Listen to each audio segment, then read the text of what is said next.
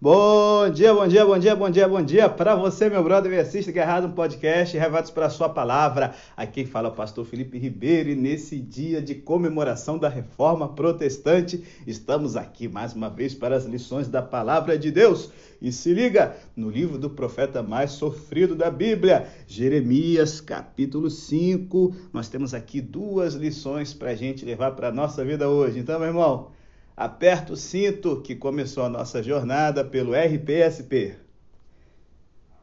Primeiro lugar, nós temos aqui no capítulo 5 de Jeremias, né? Jeremias ainda continuando ali no DR, tá lavando a roupa suja ali com a galera do povo de Judá.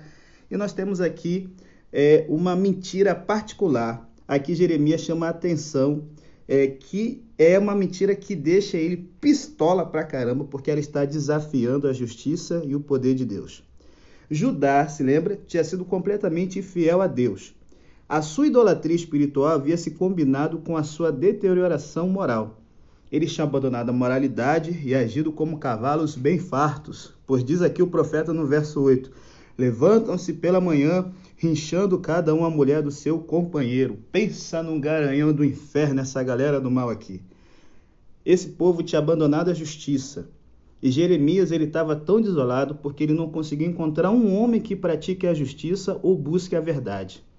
Além disso, gente, Judá havia se tornado bastante complacente com o erro, dizendo: nenhum mal nos sobrevirá.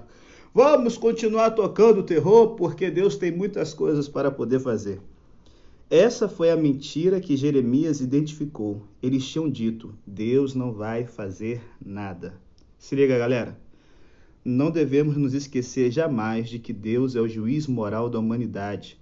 Ele não somente pode julgar o pecado, como ele vai agir para julgar o pecado. E aí vem a segunda lição que o profeta nos chama aqui Temamos agora ao Senhor nosso Deus. Eu já falei sobre temor a Deus no RPSP de Provérbios, mas não custa lembrar. O que, que é temer a Deus? Ter medo dele ficar debaixo da cama?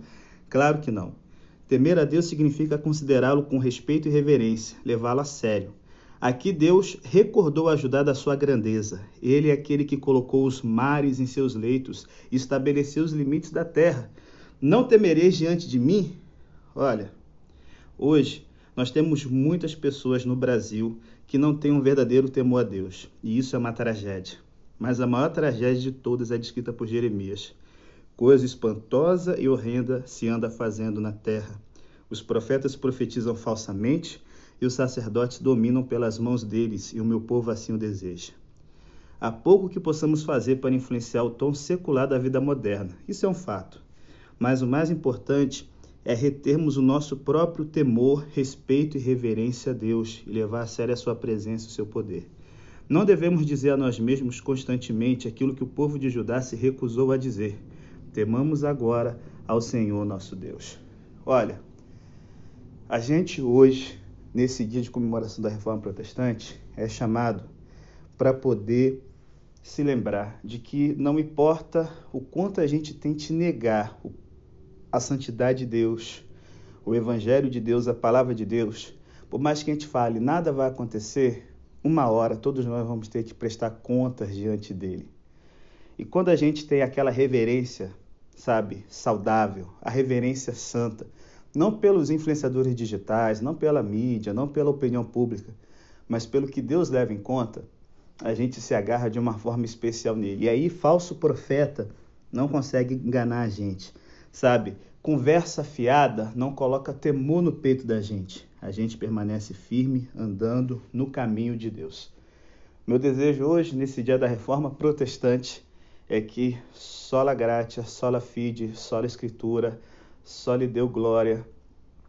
Esses solas da reforma, eles possam estar encontrando no seu coração um terreno fértil aonde você que aprendeu a andar na presença de Deus aqui nessa terra está se preparando para ser uma testemunha dele para aqueles que negam, para aqueles que fazem pouco caso, mas desanima não. Deus tem uma igreja nessa terra, uma igreja de pessoas que estão na mesma jornada que você, buscando fazer o bem, ter comunhão com Deus. E cara, por mais desanimador que seja, como nos dias de Jeremias, a gente sabe como a história termina. Do lado de Deus, que sempre vence. Feliz sábado, galera! Que Deus possa estar abençoando ricamente vocês.